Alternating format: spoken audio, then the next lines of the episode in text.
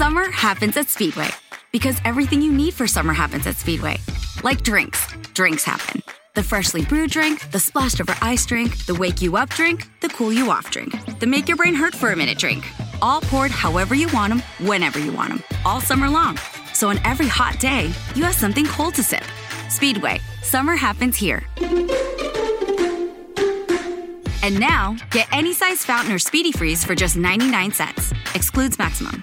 Nada es más importante que tu familia, así que ¿no se merecen lo mejor? Eggland's Best te brinda un mejor sabor y nutrición. En comparación con los huevos ordinarios, Eggland's Best te ofrece 10 veces más vitamina E, 25% menos de grasa saturada y 6 veces más vitamina D, junto con ese sabor delicioso y fresco de granja que a ti y a tu familia les encanta. Todos queremos lo mejor para nuestras familias, entonces, ¿por qué no los mejores huevos? Porque la manera en que tú cuidas a tu familia no tiene nada de ordinario, solo Eggland's Best. Mejor sabor, mejor nutrición, mejores huevos.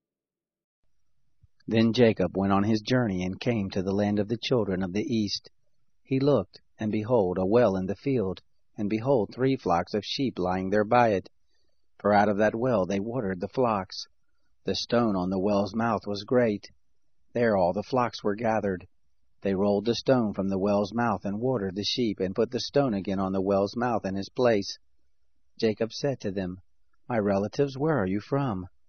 They said, We are from Haran. He said to them, Do you know Laban the son of Nahor? They said, We know him. He said to them, Is it well with him? They said, It is well. See, Rachel his daughter is coming with the sheep. He said, Behold, it is still the middle of the day, not time to gather the cattle together. Water the sheep, and go and feed them.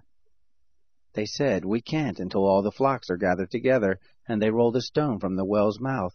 Then we water the sheep. While he was yet speaking with them, Rachel came with her father's sheep, for she kept them. It happened when Jacob saw Rachel the daughter of Laban, his mother's brother, and the sheep of Laban his mother's brother, that Jacob went near, and rolled the stone from the well's mouth, and watered the flock of Laban his mother's brother. Jacob kissed Rachel, and lifted up his voice, and wept. Jacob told Rachel that he was her father's brother, and that he was Rebekah's son. She ran and told her father. It happened when Laban heard the news of Jacob, his sister's son, that he ran to meet Jacob, and embraced him and kissed him, and brought him to his house. Jacob told Laban all these things. Laban said to him, Surely you are my bone and my flesh. He lived with him for a month. Laban said to Jacob, Because you are my brother, should you therefore serve me for nothing? Tell me, what will your wages be? Laban had two daughters. The name of the elder was Leah, and the name of the younger was Rachel. Leah's eyes were weak, but Rachel was beautiful and well favored. Jacob loved Rachel.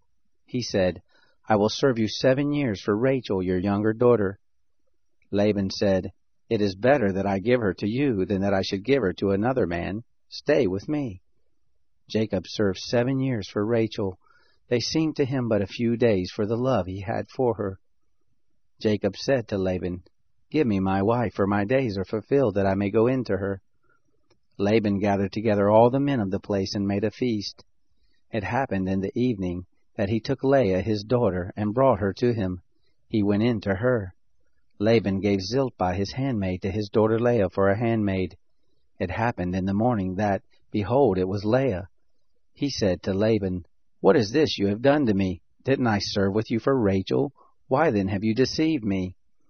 Laban said, It is not done so in our place to give the younger before the firstborn. Fulfill the week of this one, and we will give you the other also for the service with which you will serve me yet another seven years. Jacob did so and fulfilled her week. He gave him Rachel his daughter his wife. Laban gave to Rachel his daughter Bilhah his handmaid, to be her handmaid. He went in also to Rachel, and he loved also Rachel more than Leah, and served with him yet another seven years. The Lord saw that Leah was hated, and he opened her womb, but Rachel was barren. Leah conceived and bore a son, and she named him Reuben. For she said, Because the Lord has looked at my affliction, for now my husband will love me. She conceived again and bare a son, and said, Because the Lord has heard that I am hated, he has therefore given me this son also. She named him Simeon. She conceived again and bare a son, and said, Now this time will my husband be joined to me, because I have borne him three sons. Therefore was his name called Levi. She conceived again and bare a son. She said, This time will I praise the Lord. Therefore she named him Judah. Then she stopped bearing. Find everything okay? Whenever you shop Meijer, you don't just shop for yourself, you shop for your entire community. You help keep your neighbors well with vaccine clinics and select free prescriptions. You help provide specialized care and comfort through healthcare programs across the Midwest. Whenever you shop Meijer, you help support a wide variety of programs that keep our communities healthy and thriving. Thanks for shopping with us. Learn more at Meijer.com. Find everything okay? Whenever you shop Meijer, you don't just shop for yourself, you shop for your entire community.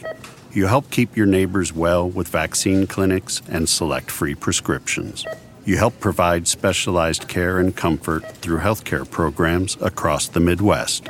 Whenever you shop Meijer, you help support a wide variety of programs that keep our communities healthy and thriving. Thanks for shopping with us. Learn more at Meijer.com.